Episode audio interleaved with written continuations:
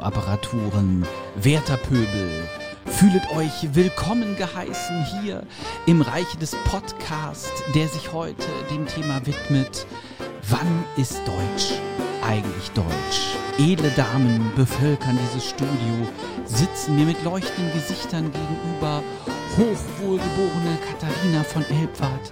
Ich grüße euch. Hallo. Katharina Winter, Herren über die Jahreszeiten, seid willkommen. Hallo.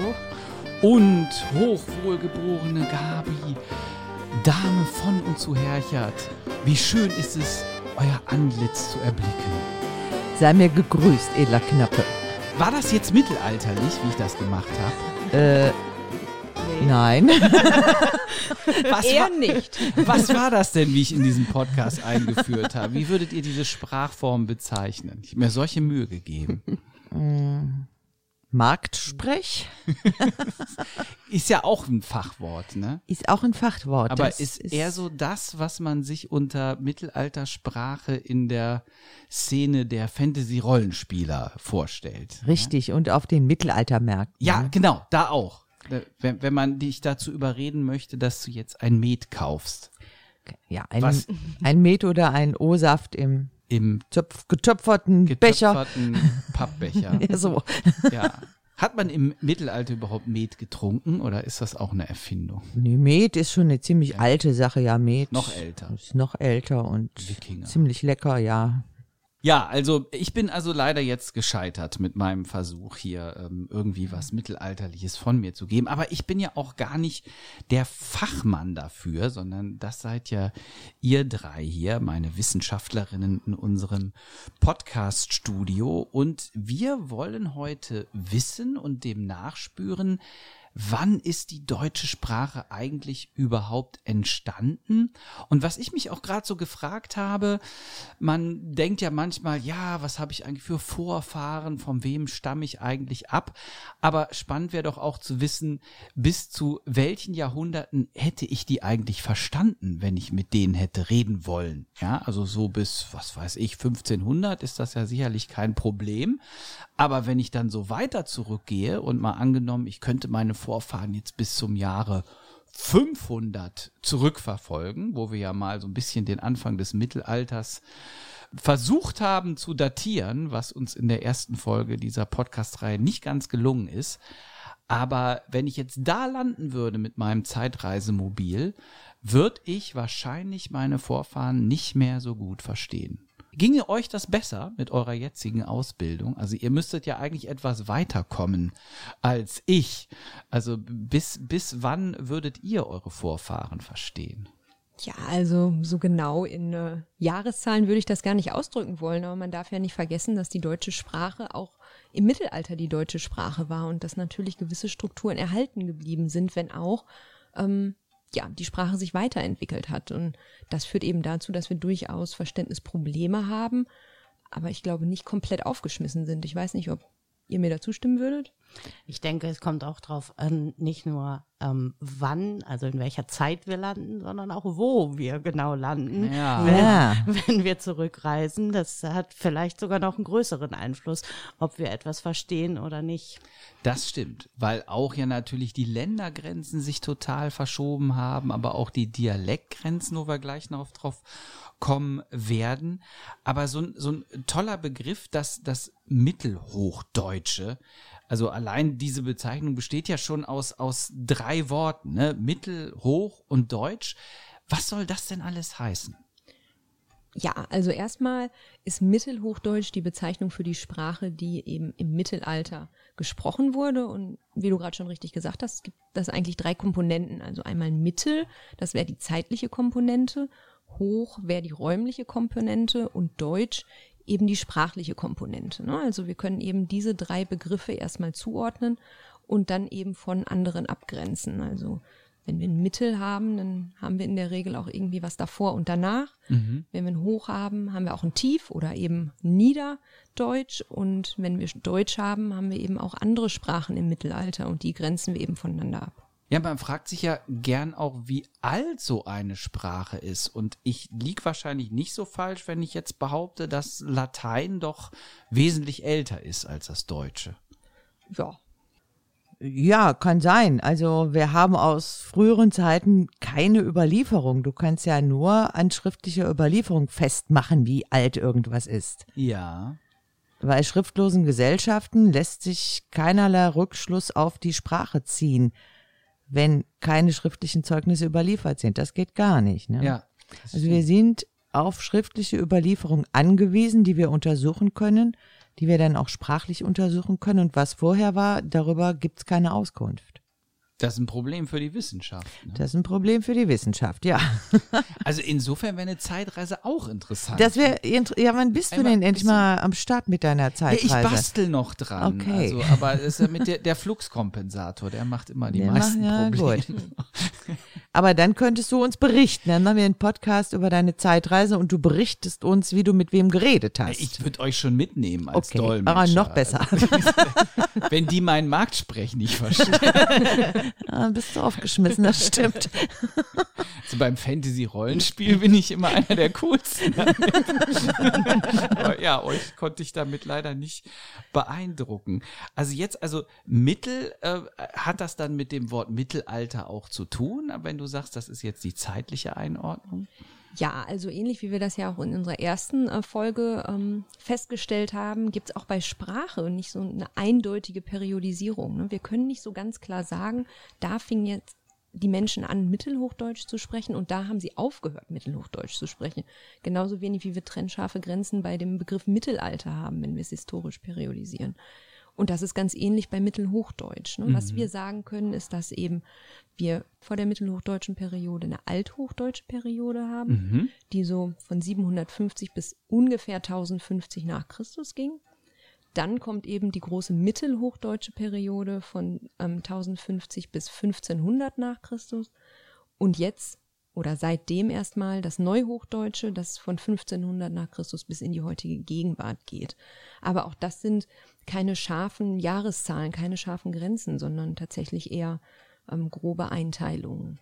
die man auch anders vornehmen kann. Du hast jetzt äh, auf das Modell von Grimm zurückgegriffen.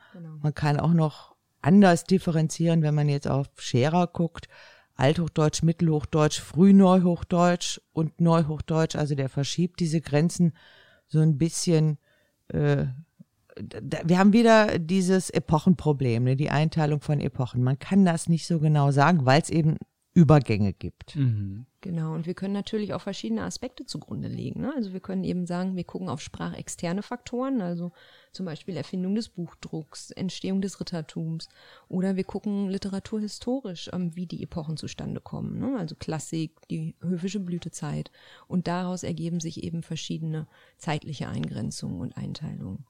Wir können auch die mittelhochdeutsche Periode noch weiter differenzieren in Frühmittelhochdeutsch ähm, von 1050 bis 1170 ungefähr, dann das klassische Mittelhochdeutsch von 1170 bis 1250 und das Spätmittelhochdeutsch von 1250 bis circa 1350. Aber auch hier sieht man schon, dass diese zeitlichen Grenzen nicht so ganz aufgehen, ne? weil wir ja dann immer noch einen Leerlauf haben bis 1500. Also auch da ist es dann schwierig, ganz klar zu sagen, dass so ähm, abgetrennt wird bzw. unterschieden wird. Also auch da eine Periodisierung unter einem bestimmten Forschungsblick. Ja. So, das heißt, bestimmte Forscher haben aus ihrer Zeit heraus diese Periodisierung vorgenommen zu einem bestimmten Forschungszweck. Aus einem Erkenntnisinteresse. Aus einem bestimmten sagen, ja. Erkenntnisinteresse heraus. Und das ist dann von denen so festgelegt worden, ist aber nicht deckungsgleich mit dem, was wir vorfinden. Ich habe relativ lange gebraucht, so äh, zu verstehen, wie unterschiedlich die Blicke eigentlich der Historiker und der Sprachforscher sind. Klar. Also das sind so richtig so fast schon zwei konkurrierende Disziplinen, die eigentlich beide das Mittelalter für sich beanspruchen ne, und sagen, das ist mein Forschungsgegenstand, aber ganz unterschiedlich arbeiten und einem auch total andere Geschichten darüber erzählen. Also der, der Blickwinkel, das Erkenntnisinteresse entscheidet, unterscheidet sich da fundamental. Ja, klar. und aus diesem Erkenntnisinteresse heraus legt man eben auch bestimmte Grenzen fest oder bestimmte Perioden fest.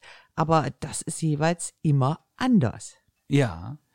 Aber es gibt ja auch noch diese Unterscheidung so in Großsprache. Ihr spricht jetzt immer so von dem Deutschen und dieser Begriff Nieder, der geistert so ein bisschen auch durch den Raum Niederdeutsch.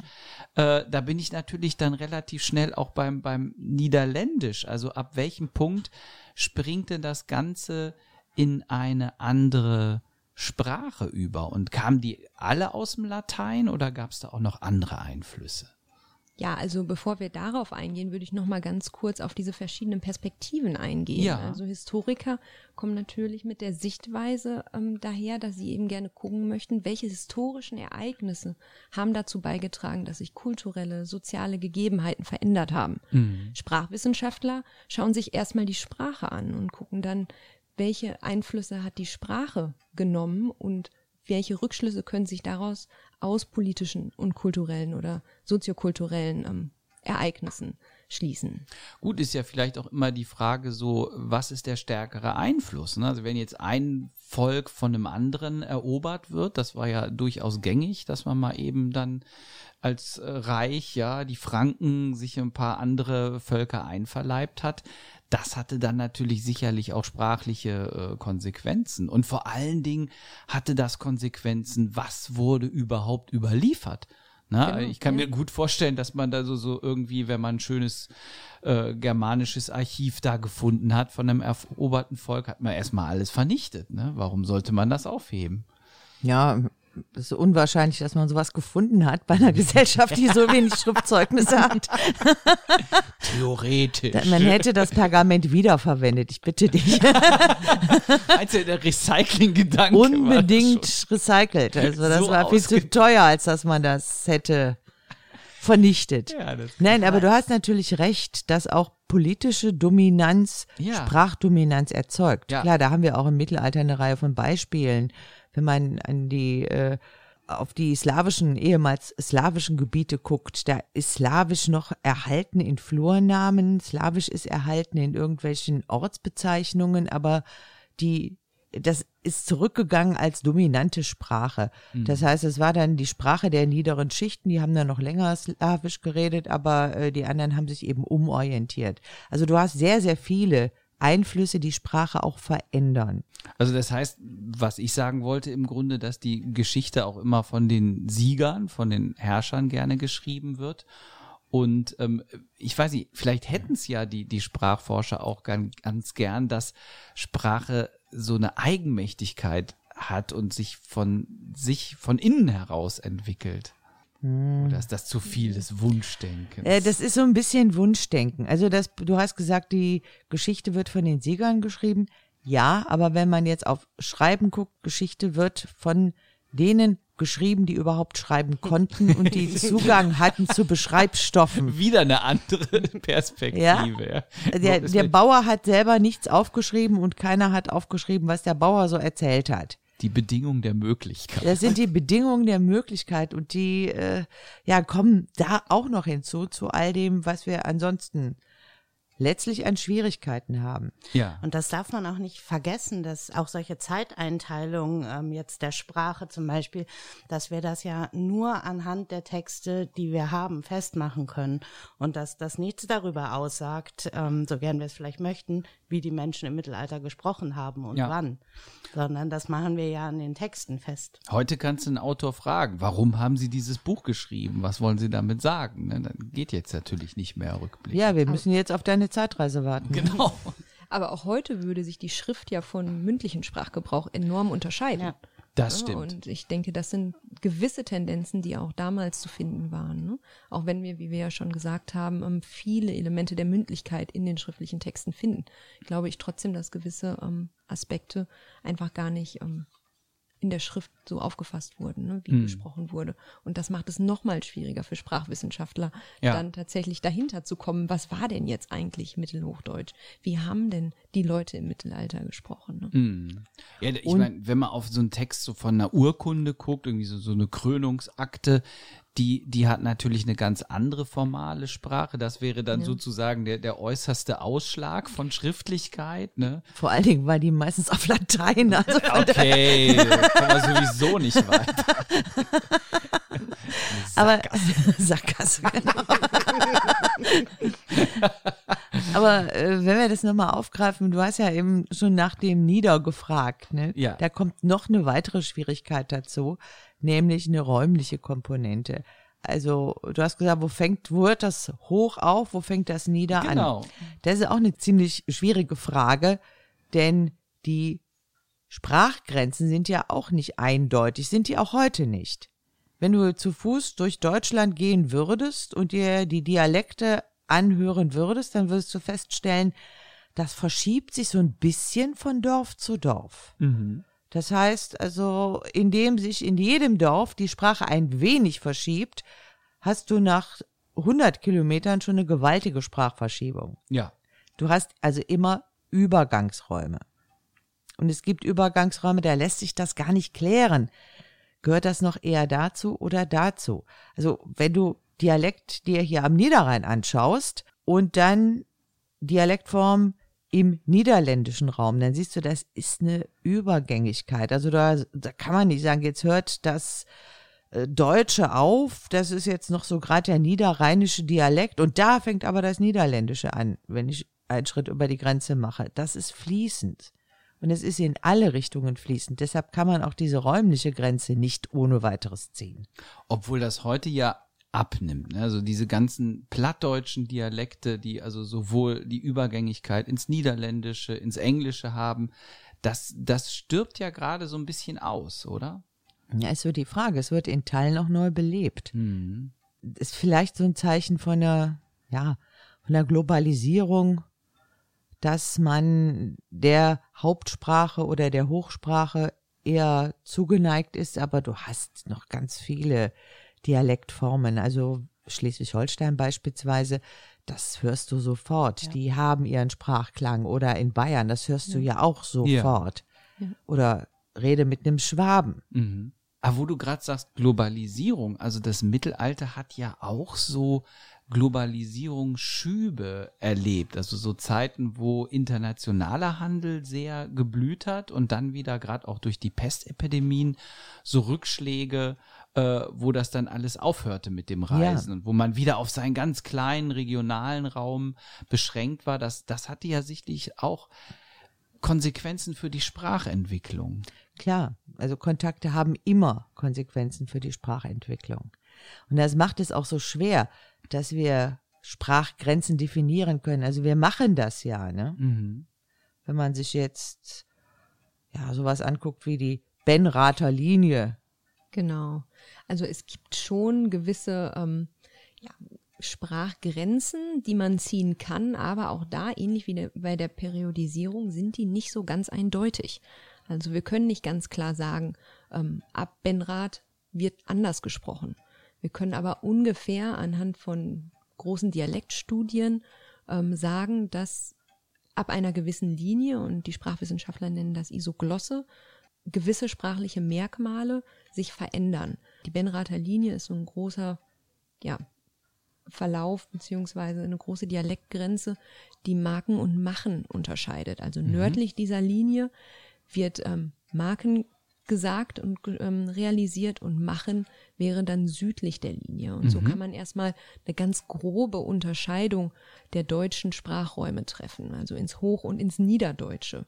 Und Niederdeutsch ist dann tatsächlich das Norddeutsche und Hochdeutsch wäre dann alles, was südlich dieser Benrather Linie, die so quer durch Deutschland eigentlich verläuft, also Benrath, Kassel, Wittenberg, dann macht sie so eine Schleife um Berlin, erstmal sprachlich eine grobe Einteilung gibt, aber auch da keine trennscharfe Linie. Und das Marken gibt's ja auch im Niederländischen. Da heißt das ja auch dann so. Ne? Genau. Und, Und im Englischen schon. auch. Genau, und da hört man das Alles- schon Niederländisch, Niederdeutsch, Ja. also ein Dialektraum, auch wenn der sich nochmal durch andere sprachliche Merkmale unterscheidet, aber es wird den niederdeutschen Dialekten erstmal zugeordnet. Ne? Und dadurch gibt's dann eben immer Überschneidungen. Sprachwissenschaftler reden da auch von Dialektkontinua oder von einem Dialektkontinuum. Also man kann diejenigen, die nah beieinander wohnen, verstehen sich grundsätzlich in der Regel immer. Diejenigen, die weiter auseinander wohnen, nicht, weil sich dann auch die sprachlichen ähm, Merkmale ändern. Ich komme ja auch aus Niedersachsen. Na dann. Aber, aber Hannover, da spricht man das beste Hochdeutsch. Ja, das behaupten die Hannoveraner schon länger. Ich glaube, jetzt aber auch schon etwas eingefärbt hier durchs Ja. Ruhrgebiet. Das ist schon hier erwischt. Das kann man natürlich, das Ganze kann man natürlich systematisieren. So, nach dem Motto, warum sind die einen beim Marken gelandet und die anderen beim Machen gelandet? Da hast du also auch Lautwandelphänomene, die man systematisch beschreiben kann. Ne? Genau, also da haben wir eigentlich zwei große äh, Lautverschiebungen, die zum Deutschen geführt haben. Also zum einen der erste Lautwandel oder die erste ähm, Lautverschiebung ähm, und dann eben der zweite Lautwandel oder die hochdeutsche Lautverschiebung, die dann eben das Deutsche zum Beispiel von dem Englischen oder auch dem Niederländischen, wie du es gerade erwähnt hast, abgegrenzt hat. Klingt wie so eine tektonische Plattenverschiebung. Ja, Ist ein bisschen so, Kann man ja. sich das auch tatsächlich vorstellen, weil das ganz regelmäßige Änderungen sind. Und in unserem Fall sind das Änderungen der Konsonanten, die eben vor vielen, vielen Jahren stattgefunden haben. Also Beginn war so 600 nach Christus ähm, und war aber auch im 8. Jahrhundert noch nicht abgeschlossen. Also auch da keine klare ähm, Eingrenzung, sondern nur grobe Richtlinien. Ähnlich haben wir das auch heute noch in Nordamerika. Also The Great Vowel Shift, das war früher. Heute reden wir von klaren ähm, Vokalveränderungen im ähm, Vokaltrapez, die dann eben dazu führen, dass die Vokale sich komplett verschieben. Also Lautverschiebung ist jetzt gar nicht nur ein Phänomen des Mittelalters, Ja. sondern findet heutzutage auch noch statt. Nur wir merken es nicht, weil wir so kurz leben. Ja, man kriegt die Lautverschiebung tatsächlich schon mit und Ja. äh, Sprachwissenschaftler untersuchen das auch. Ähm, man kann schon live dabei sein, aber es passiert natürlich nicht von heute auf morgen. Nur im Rückblick kann man natürlich dann die Unterschiede feststellen. Ne? Genau. Ob das jetzt Water oder Wasser heißt oder Mhm. Daughter oder Tochter. Ja, genau. Also die zweite Lautverschiebung hat dann eigentlich die niederdeutschen von den hochdeutschen Dialekten getrennt. Und ich habe ja gerade schon gesagt, es gibt so eine Benrather Linie und das wäre dann quasi eben diese Linie, die Deutschland in zwei Sprachräume teilt und eben sagt, okay, die Konsonanten werden unterschiedlich realisiert. Ähm, natürlich sagt die das nicht aktiv, sondern das wurde im Nachhinein anhand historischer Texte rekonstruiert, um dann eben zu sagen, okay, das wird wahrscheinlich die Isoglosse sein, die die beiden Sprachräume unterteilt. Wussten die Leute damals eigentlich, welche Sprache sie sprechen oder war dieses Konzept der, der verschiedenen Sprachen, war das so klar oder hat man da auch vielleicht anders drauf geguckt? Die Frage war, kann man sich verständigen oder Hm. kann man sich nicht verständigen? Mhm.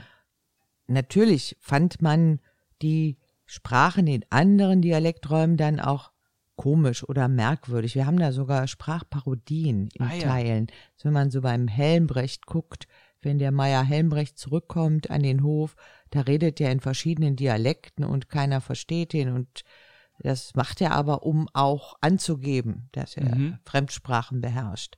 Also man hatte schon Gefühl für andere Sprachen, aber natürlich nicht so ein Gefühl für Systematik oder für Sprachgrenzen, wie wir jetzt mit so einem linguistischen Blick vielleicht feststellen oder wie wir das mit einem linguistischen Blick beschreiben können. Man hatte ja. noch nicht mal unbedingt präzise Landkarten. Ne? Ja, Ich glaube, man ist da einfach ganz pragmatisch dran gegangen. Ja. Konnten wir uns verständigen? Ja. Können wir uns verstehen oder Ja. nicht? Also ähnlich wie wir das ja auch noch heute machen. Hm. Ähm, ich würde mal fast unterstellen, dass auch nicht jeder unbedingt sich irgendwelcher Dialektgrenzen bewusst ist, sondern guckt, kann ich den anderen verstehen oder eben nicht? Und wenn nicht, versucht man sich zu behelfen. Und wenn doch, dann merkt man vielleicht gar nicht so sehr sprachliche Unterschiede, weil eben Kommunikation funktioniert. Und würde sagen, dass das im Mittelalter recht ähnlich war.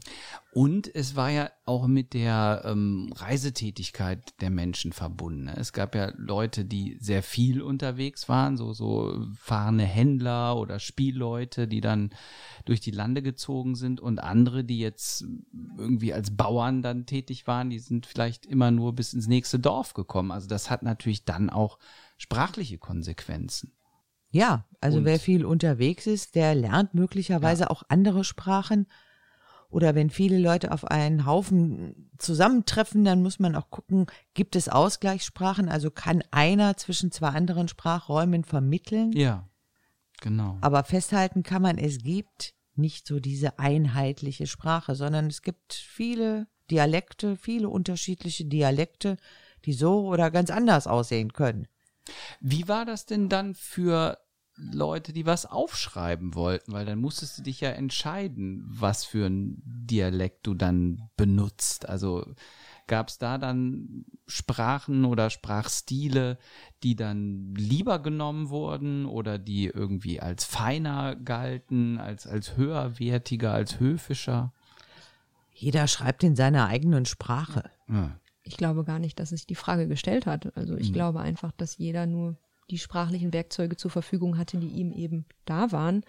Und äh, dementsprechend wurde das aufgeschrieben. Ich glaube noch nicht, dass es unbedingt darum ging, eine Standardsprache zu haben, damit ein möglichst breites Publikum angesprochen wird, weil, wie wir das ja auch schon ähm, etabliert haben, Texte gar nicht unbedingt geschrieben wurden, um sie für die Ewigkeit festzuhalten, ne? sondern eigentlich war es eher, ging es eher um Mündlichkeit. Ne? Mhm. Schrift hatte im Mittelalter noch eine etwas andere Bedeutung. Und jeder findet seine Sprache normal, also schreibt er in seiner Sprache und nicht in der Sprache der anderen.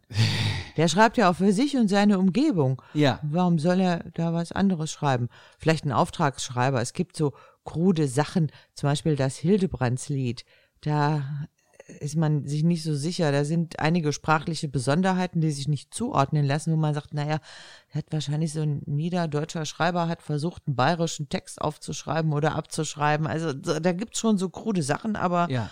der Normalfall ist, man schreibt in der Sprache, die man auch selber spricht. So wie man das hört, so schreibt man das auf und es wird ja auch erzählt, so dass die Leute das verstehen. Das heißt, entweder in deren Dialekt oder angenähert an deren Dialekt fertig. Das ist eine ganz pragmatische Sache. Also diese Bewertung von Sprache, was ist Ja. die, die höhere Sprache, was ist die bessere Sprache, haben wir nicht. Es gibt Mhm. nicht den Dialekt, der mehr wert ist als der andere Dialekt. Und wie ihr es gerade geschildert habt, der Begriff von Öffentlichkeit, der unterscheidet sich halt von unserem modernen Verständnis. Also so, so eine allgemeine äh, große Öffentlichkeit gab es in dem Sinne gar nicht, sondern es war immer das, das nähere Umfeld, das Sprachumfeld, für das man geschrieben hat dann. Ja, als Verständigungssprache zwischen allen dient ja Latein. Ja. Wenn du den größeren Sprachraum brauchst, dann hast du als Verkehrssprache Latein. Alle Gelehrten und alle Kirchenleute sprachen Latein. Wenn du also eine Botschaft in die Welt hinausschicken wolltest, die alle mitkriegen müssen, hast du Latein genommen. Und damit hatten dann die, die deutschen Dialekte andere Aufgaben, auch im Literarischen. Auch im Literarischen natürlich. So das äh, Juristische und das äh, Theologische oder das Kirchliche, das war mit Latein abgedeckt. Mhm. Und die Volkssprache war die Sprache, in der man sich unterhalten hat und in der man auch dann ja Geschichten erzählte und Geschichten aufschrieb. Also eher so der vergnügliche Bereich, könnte man sagen, oder? Der alltägliche Der Bereich. alltägliche Bereich, ja. Nicht das so stark formalisierte, sondern so mehr das, das praktische Leben. Ja. Und wirklich der regionale, das örtliche, also da, da kam es drauf an, das waren die, die zugehört haben. Und ähm, das ging ja nicht darum, das jetzt wirklich überregional zu verbreiten, Ja. anders als bei Urkunden, Gesetzestexten oder sonst etwas. Mhm, mhm. Und ähm, wann sind, sind so Normalisierungstendenzen entstanden, dass man jetzt irgendwie versucht hat, auf eine einheitliche Ausdrucksweise zu kommen? Oder überhaupt dieses Gefühl Deutsch als Gesamtsprache? Deutsch als Gesamtsprache ist eine Sache, die hängt ganz stark am Nationalismus. Ja. Der ja in Deutschland auch ein extrem spätes Phänomen Das ist ein extrem spätes Phänomen. ist. Du hast Vorläufer so mit den Sprachgesellschaften, Pflege der deutschen Sprache, das hast du schon äh, relativ früh. Aber diese Vorstellung, dass ein einheitliches Volk auch eine einheitliche Sprache haben muss und in einem einheitlichen Gebiet wohnen muss, das ihm immer schon gehört. Das sind Vorstellungen aus dem Nationalismus und die setzen sich auch erst mit dem Nationalismus durch. Nicht nur in Deutschland, sondern eben in ganz vielen Ländern. Und da taucht auch dann die Sprache die Frage auf, was ist denn die eigentliche Sprache? So, die Franzosen, die nehmen dann den Dialekt rund um Paris. Es gibt einige. Ganz, ganz überraschend. es gibt einige Länder, die können sich ja bis heute nicht, nicht einigen, was die Hauptsprache sein soll, wenn man nach Spanien guckt. Oder auch so in Belgien, da ist auch die Frage, ja. was ist denn die Hauptsprache? Nicht so ganz geklärt. Das stimmt. Ja, also wir sehen das ja jetzt auch immer noch in Migrationskontexten. Ne? Also da ist ja ganz klar, Sprachimperialismus ist immer noch an der Tagesordnung und es ist nicht so ganz klar, warum Sprachen unterschiedliches Prestige haben. Aber meistens ist es eben so, dass gerade die Sprachen, die als Migrationssprache mit reinkommen in einen existierenden Kontext, ähm, negativ konnotiert werden. Und das geht auf diese Vorstellung zurück, dass ein Land eine Sprache spricht mit einem Volk, das dort wohnt in einem abgegrenzten Raum. Und das ist genau diese Vorstellung, die sich bis heute tradiert und eben dazu führt, dass konkurrierende Sprachsysteme grundsätzlich erstmal Probleme bringen und als Chaos wahrgenommen werden. War man denn da im Mittelalter toleranter, was diese unterschiedlichen Sprachausdrucksformen anbetrifft, oder, oder hat man da einfach überhaupt nicht drüber nachgedacht?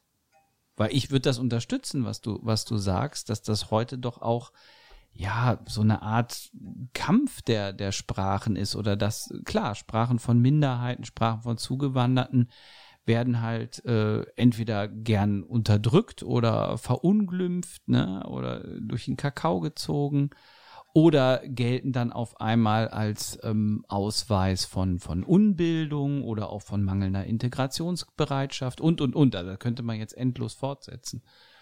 Ja, also erstmal aus sprachwissenschaftlicher Sicht und wahrscheinlich auch aus gesellschaftlicher Sicht absolut zu bedauern, dass mhm. dieser Zustand so ist, wie der ist.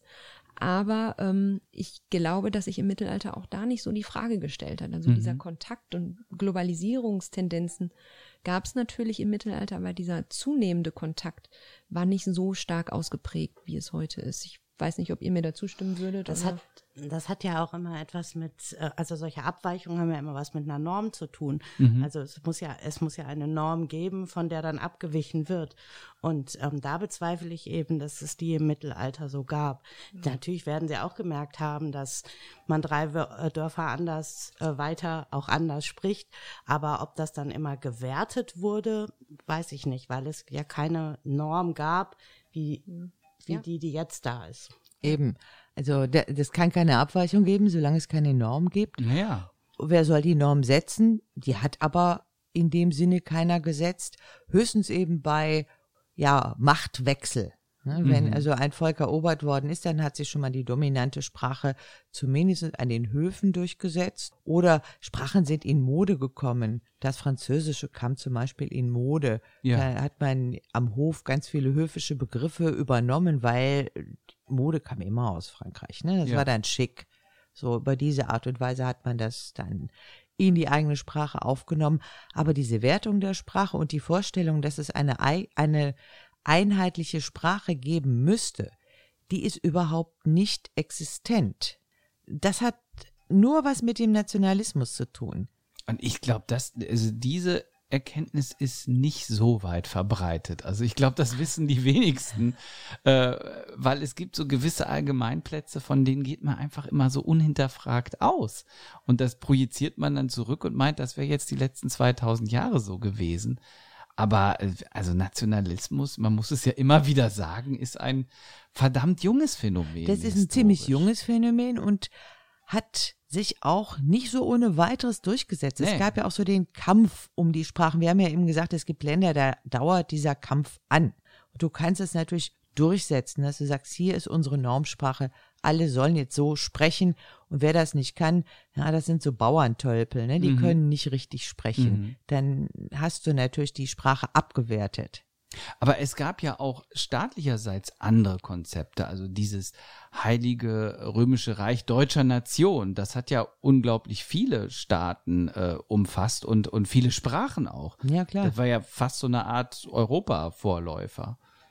Ja, und die Leute sprechen eben anderswo auch anders. Da muss man gucken, dass man sich irgendwie verständigt. Mhm. Auch die Vorstellung von Sprache ist anders. Also wir würden ja sagen, heute sagen, jemand beherrscht eine Sprache wenn er sie tadellos in Wort und Schrift beherrscht und wenn er auch ganz differenziert sich ausdrücken kann. Das hast du im Mittelalter auch nicht. Du musst mhm. dich verständigen können, irgendwie. Grundständig. Grundständig.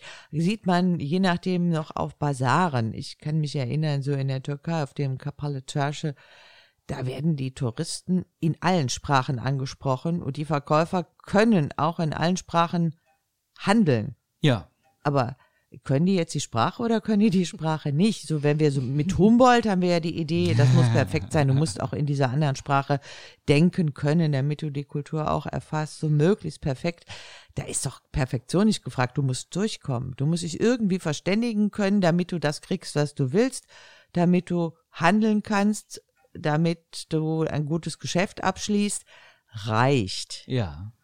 Aber das ist auch ganz witzig, wie damit so in Europa umgegangen wird. Also zum Beispiel, wenn ich in den Niederlanden bin und ich packe dann meine paar Brocken Niederländisch aus, freuen sich alle und äh, man wird irgendwie herzlich äh, gegrüßt dafür, dass man zumindest versucht hat, ja, auch wenn man vielleicht dran scheitert. Aber in Frankreich, wenn du da nicht perfekt Französisch sprichst, dann wird dir halt auf Englisch geantwortet. wenn man Glück hat. Ja, oder gar nicht. Also da gibt's dann doch auch ein ganz anderes, äh, da sind wir auch wieder beim Nationalbewusstsein. Ne? Also es ist schon, schon verrückt, wie dann damit umgegangen wird. Also der Blick aufs Mittelalter hat sich natürlich auch mit dem Nationalismus geändert. Also die Vorstellung, es müsste im Mittelalter eigentlich auch eine einheitliche Sprache gegeben haben oder eine mittelalterliche Hochsprache, die dann zugleich Hofsprache war, gegeben ja. haben. Das kommt auch aus diesem Denken heraus. Also ich muss gestehen, jetzt so, äh, als ich noch nicht so viel mit euch Kontakt hatte, was ihr so täglich arbeitet, habe ich auch immer gedacht, ja, Medievisten, die, die beschäftigen sich doch mit diesem Mittelhochdeutschen da. Und das war für mich auch so eine äh, feste Größe irgendwie. Also ich bin etwas erstaunt, wie fein sich das jetzt hier ausdifferenziert und zivilisiert in zig Dialekte aufspaltet. Ja, die Sprache ist ja auch, es ist auch die Frage, wie geht Sprachentwicklung vor sich? Da kannst du ja zwei grundsätzliche Modelle dir überlegen. Also einmal jeder spricht anders und mit der Zeit gleicht sich das so ein bisschen an. Mhm. Ne, da kommt, kommt man auf so ein Level, das ist ungefähr so ähnlich. Die andere Vorstellung, und die ist eigentlich im 19. Jahrhundert gängiger, ist, dass man sagt, es gab diese einheitliche reine Sprache und was danach kam, diese Aufgliederung, das ist Verfall. Mhm. Das ist ja dieses typische Beispiel von äh, Knospen blühen, ja. ne? blühen und dann und welken verblühen, und verblühen. Das sind ja diese botanischen Metaphern, die im 19. Jahrhundert kursierten. Man auch gerne mit Weltreichen. Mit allem Möglichen kann man das machen. Aber man kann es halt auch mit Sprachen machen, dass man sagt, ah, das ist schon Sprachverfall. Mhm. Wir müssen zurück zum Tollen, zum Ursprünglichen. Und da ist die Idee auch naheliegend, dass man sagt, es muss schon eine Hofsprache gegeben haben an den Höfen. Da hat man doch die deutsche Sprache gepflegt und das ist das Mittelhochdeutsch, was wir eigentlich wieder befreien wollen von diesen ganzen Verfallserscheinungen. Mhm. Guckt man auf die Texte, findet man das leider nicht. Genau, und man sieht das ja auch heute noch. Also die Sprachpuristen möchten gerne ein reines Deutsch behalten, ja. wissen aber gar nicht, wo wirklich dieser Standard dafür ist. Also was ist denn das Standarddeutsch? Haben wir das im Mittelalter gehabt und versuchen wir das immer weiter künstlich zu tradieren oder was ist das? Also da stellen sich ganz grundsätzliche Fragen zu Sprachwandel ähm, und zu Sprachwandelphänomenen, ähm, so dass wir eigentlich davon ausgehen müssen, dass es dieses eine Mittelhochdeutsch im Mittelalter nicht gab, genauso wenig wie es das eine Neuhochdeutsch oder Standarddeutsche Hochdeutsch, wie man es nennt, heutzutage gibt. Ne? Aber das sind ganz interessante Konzepte. Also so wie ihr es gerade darstellt, drängt sich mir jetzt die Erkenntnis auf, dass Sprache immer was Flüssiges, was Bewegliches ist, etwas, was sich weiterentwickelt und was eigentlich vielleicht auch nicht unbedingt schlechter werden kann, also was nur anders wird. Und ich meine, wenn man auf Jugendsprache guckt, mit jeder neuen Generation Jugendliche kommen wieder neue Einflüsse. Manches verschwindet wieder und anderes bleibt und wandert sozusagen in die, in die bestehende Hochsprache ein. Aber ich glaube, weil wir Deutschen ja gern auch immer so Standards setzen und wir haben ja den Duden auch und ja. der, der Duden ist ja sozusagen jetzt seit Jahrhunderten auch der, der Gralshüter der Hochsprache. Also kommt das vielleicht auch daher so, dieser, dieser Begriff der, der feststehenden Hochsprache, die man irgendwie retten oder beschützen muss so viele Jahrhunderte ist das mit dem Duden auch noch nicht her. Also die erste Auflage ist von 1880. ist noch relativ jung, ne? Das ja. ist nicht so alt. Nee. Und damit wird eigentlich Standardsprache festgelegt. Damit mhm. hast du eine einheitliche Orthographie. So soll man dann schreiben. Das ist das Hochdeutsch, was man in schriftlicher Form verwenden soll, muss, wie auch immer. Seitdem gibt's übrigens Rechtschreibfehler. Ne? Vorher, ja. Vorher war besser. Oder du hast zur Aussprache dann Theodor Siebs, das war 1898. Der hat dann die Aussprache festgelegt und damit weißt du auch, wie Deutsch richtig auszusprechen ist. Und damit ist die Norm geschaffen, von der Katja eben geredet hat. Und dann mhm. kann es auch falsches Deutsch sein oder schlechtes Deutsch. Und damit startet dann auch eine Wertung von Sprache. Ja. Also wenn es was richtig gibt, ein Standard, eine Norm, die jeder befolgen muss, dann gibt es natürlich auch ein Abweichen davon. Ja, ne? ja. Und das führt eben dazu, dass es gutes und schlechtes Deutsch gibt, gute und schlechte Sprachen allgemein. Und ähm, ja, Deutsch, die deutsche Sprache wird einfach vereinheitlicht und normalisiert ne, und von allen Unebenheiten bereinigt, also Dialekten, Dialektmerkmalen, ähm, damit also, man eine überregionale Sprache kreiert. Ich meine, die, die Vorteile einer überregionalen Sprache liegen natürlich auch auf der Hand, ne? nicht, nicht erst mit Aufkommen der Medien, äh, dass man irgendwie die Nachrichten in, in ganz Deutschland versteht und, und nicht nur in Bayern obwohl die ja im, im Regionalsender wird dann auch bayerisch gesprochen. Das ist, gibt's ja parallel.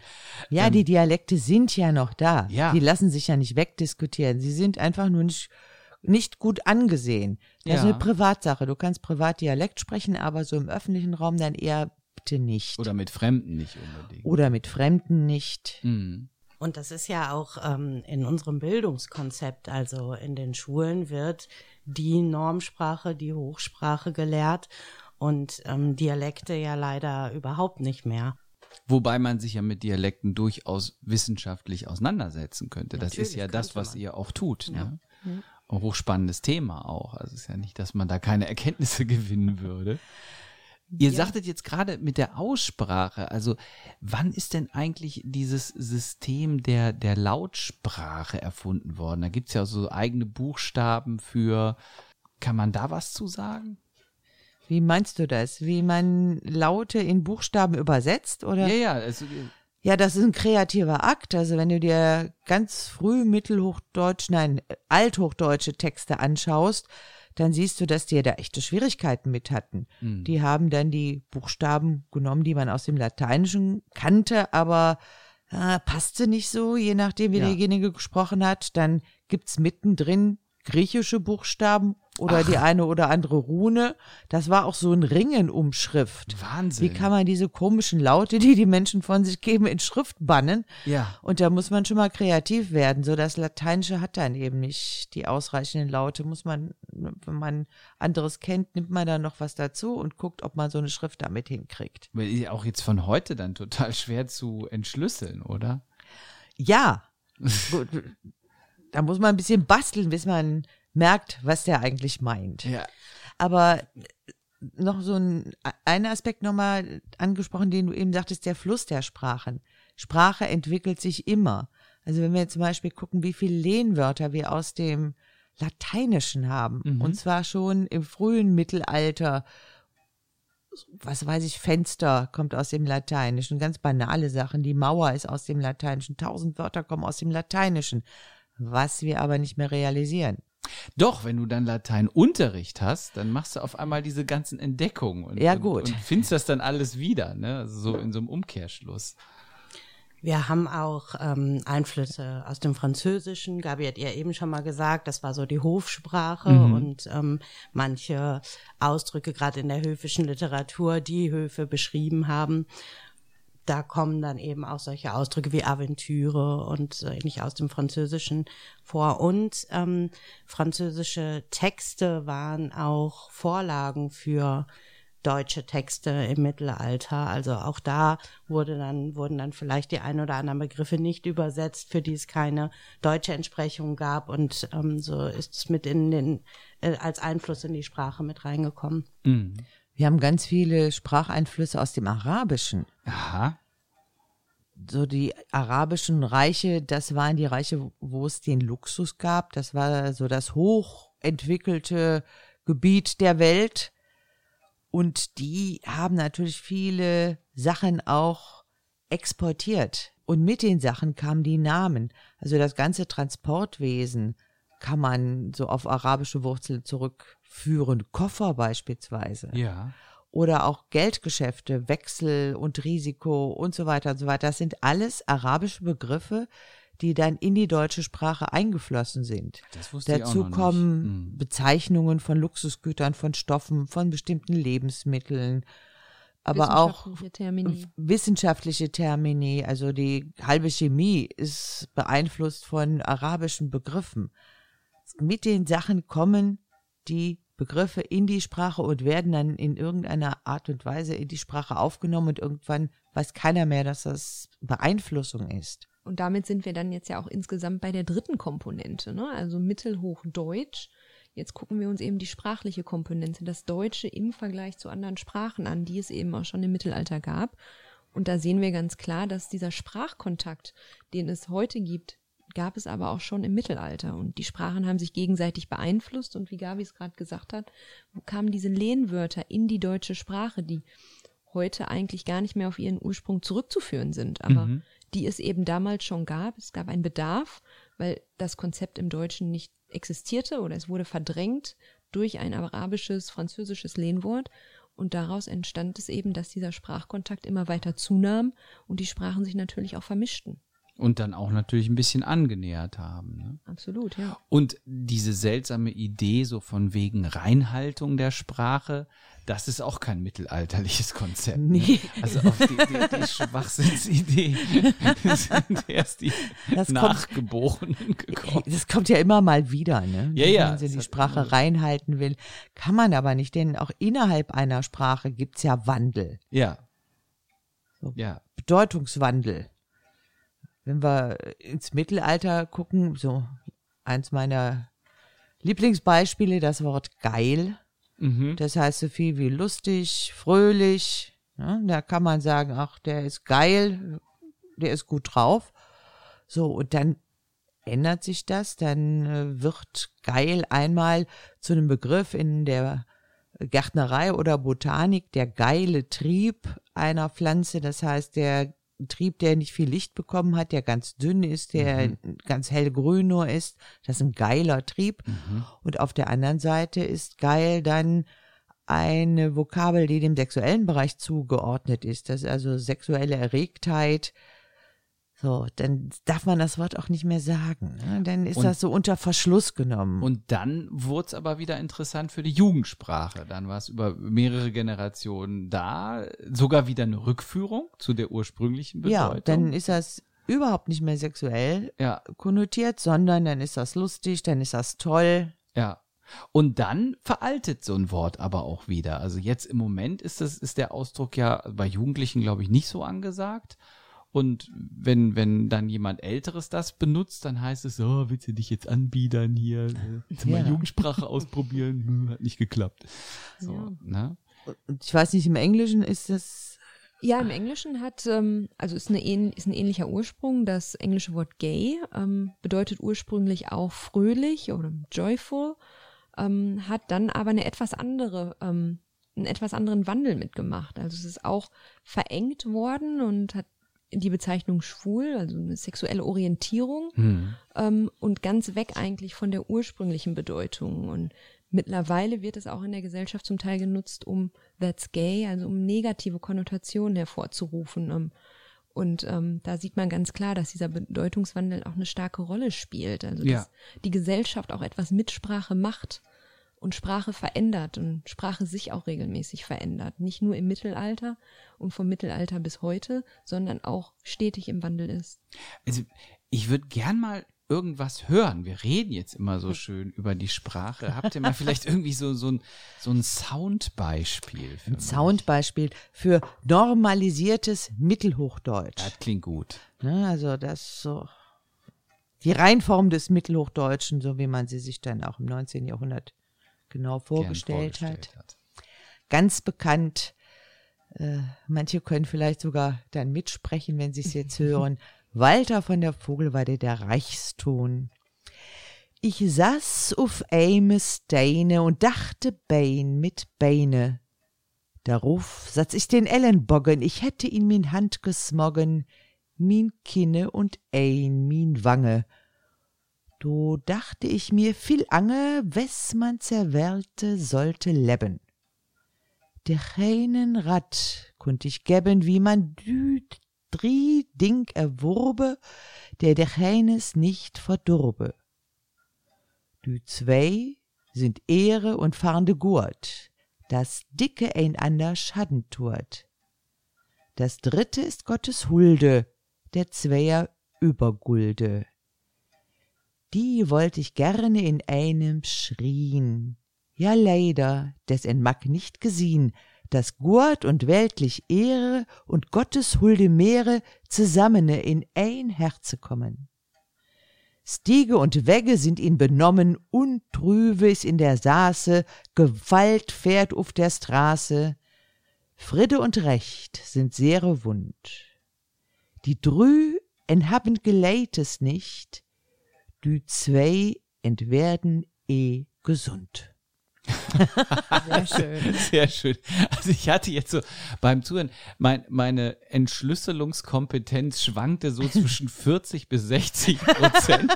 Weil ich bin immer so links und rechts wieder in den Straßengraben Ach so, gefahren. Ja, also So. das ist der, der arme Walter, der dann auch in der Pose sitzt, die man in der manessischen Liederhandschrift sieht, so Ja. Mhm. Beine übereinander geschlagen, ne? so Kinn äh, in der Hand, so und dann denkt er über die Welt nach und er denkt darüber nach, wie man zugleich drei Dinge haben kann und nämlich die Ehre, Mhm. also das heißt das weltliche Ansehen, daneben aber auch Güter, Vermögen, sagen wir mal, und zugleich Gottes Segen. Aber das alles drei zu kriegen, ist jetzt mal sehr schwierig. Die, wenn man das eine hat, dann widerspricht das dem anderen. Also das ist ausgesprochen schwierig. Und außerdem sind die Zeiten schlecht, denn die Untreue liegt im Hinterhalt Ja. und Frieden und Recht sind verwundet. Also Die das bezieht Zeiten sich, das bezieht sich auf äh, ganz konkret auf politische Zusammenhänge seiner Zeit. Ja.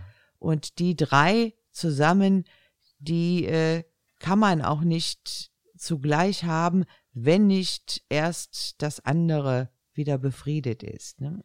Wenn Ist ja. Frieden und Recht wiederhergestellt sind, dann könnte man auch die drei Dinge vielleicht zusammen haben. Eigentlich ein sehr moderner Als Text. ein sehr moderner könnt- Text. Könnte man auch mit, mit äh, heutigen Worten. Könnte man auch mit heutigen Worten Wie fassen. ging's denn euch beiden jetzt mit dem ähm, Verständnis? Ihr habt, ihr- habt ihr alles verstanden, frage ich jetzt mal so? Oder, oder hättet ihr auch den Text nochmal in Schriftform jetzt Ich gebraucht? glaube, die kennen ihn auswendig. Es ist schwer bei diesem Text zu fragen, weil wir, weil wir ihn kennen. Also es ist, ähm, ich, am Anfang des Studiums war das natürlich schwer, auch für uns es zu verstehen.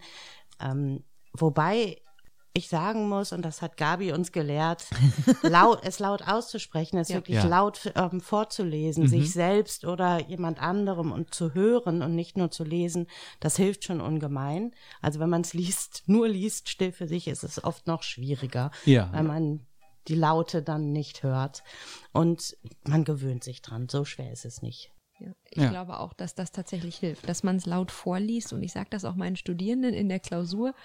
Natürlich nicht laut vorlesen, aber zumindest leise sich vorlesen, um auch ein Gefühl dafür zu bekommen. Letzten Endes ist das ja die deutsche Sprache. Also wir Ja. sind ja nicht so ganz weit weg davon. Und wenn wir überlegen, wie viel Zeit vergangen ist, sind wir eigentlich ganz nah noch dran. Also ähm, da hätte noch ganz anderes passieren können. ähm, Ja.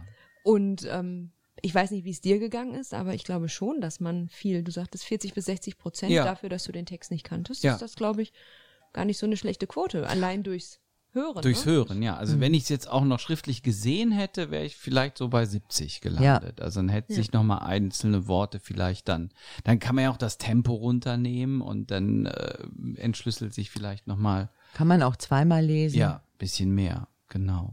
die Sprache ist eigentlich eine Sprache, die uns, wie Katharina eben sagte, im Grunde genommen nahe ist. Aber wir bauen da so eine Barriere auf, weil wir eben von unserer Normvorstellung ausgehen. Wir haben so unsere, so, so soll Deutsch sein, das ist anders und dann wird Mittelhochdeutsch fast wie eine Art von Fremdsprache behandelt. Damit tut man sich aber selber auch keinen Gefallen, weil man sich das Verständnis aktiv verstellt.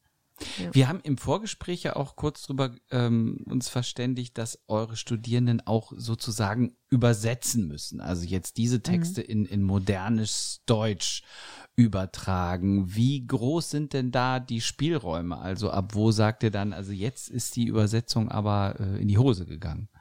ja, es gibt immer Spielräume beim Übersetzen, aber wenn so ein Begriff dann völlig falsch übersetzt ist oder wenn du den Eindruck hast, du liest ein dadaistisches Gedicht, dann ist so die Grenze definitiv überschritten. Es sollte schon Sinn haben. Auch im Mittelhochdeutschen haben Sätze ein Subjekt und ein Prädikat und vor allen Dingen einen Sinn. Ja, ein, Genau. Der und Sinn- der sollte doch bei einer Übersetzung auf jeden Fall transportiert werden. Okay. Im besten Fall. das ist ja schon mal eine Marschrichtung, in die man gehen kann. Also ich habe wieder äh, vielleicht am meisten gelernt. Ihr seid ja schon im Bilde. Und äh, ich hoffe, es war auch für unsere Zuhörer ähm, unterhaltsam und bildend zugleich, weil das ist ja immer Sinn und Zweck eines Wir haben einen Bildungsauftrag. wir haben einen Bildungsauftrag und ab und zu äh, richten wir uns auch danach. Es sei denn, es äh, trägt uns in den Straßengraben zwischenzeitlich. Ja, und wir werden noch äh, weitere Folgen machen. Vielleicht einen kleinen Ausblick. Was wird noch kommen? Was kommt? Artus Literatur. Minnesang Minnesang. wird kommen. Nibelungenlied, wenn mich nicht alles täuscht. Ja, das Nibelungenlied machen wir auch noch. Den Ottnitz machen Es gibt wir ein noch. neues Buch zum Ottnitz. Es gibt ja, ein, das stellen wir vor. Das stellen wir vor. genau. Also, Hey, wir hatten noch keinen Werbeblock heute. Ja, genau. Werbung, stimmt. Werbung muss auch immer Werbung. sein im Podcast. Ich Genau. kann das nicht selber machen. Katharina, mach du mal die Werbung. Ja, es ist ein ganz neues und ganz spannendes Buch erschienen im Peter Lang Verlag. Der Ottnied im Deutschunterricht, Mittelalterdidaktik im Kontext einer kulturwissenschaftlichen Literaturdidaktik. Verfasst von unserer Katja Winter. Hö, können wir hier, hört man das Klopfen im Mikrofon? Ja, Unbedingt. Klopfen, Unbedingt, genau. Also darüber werden wir uns auch unterhalten. genau, dann machen wir eine eigene Folge zu. Aber für heute, guckt, die Uhr schlägt und sagt uns, jetzt ist Uns schlägt die Stunde. Uns schlägt die Stunde. da halten wir uns jetzt auch dran und sagen herzlichen Dank fürs Zuhören und bis zum nächsten Mal. Tschüss.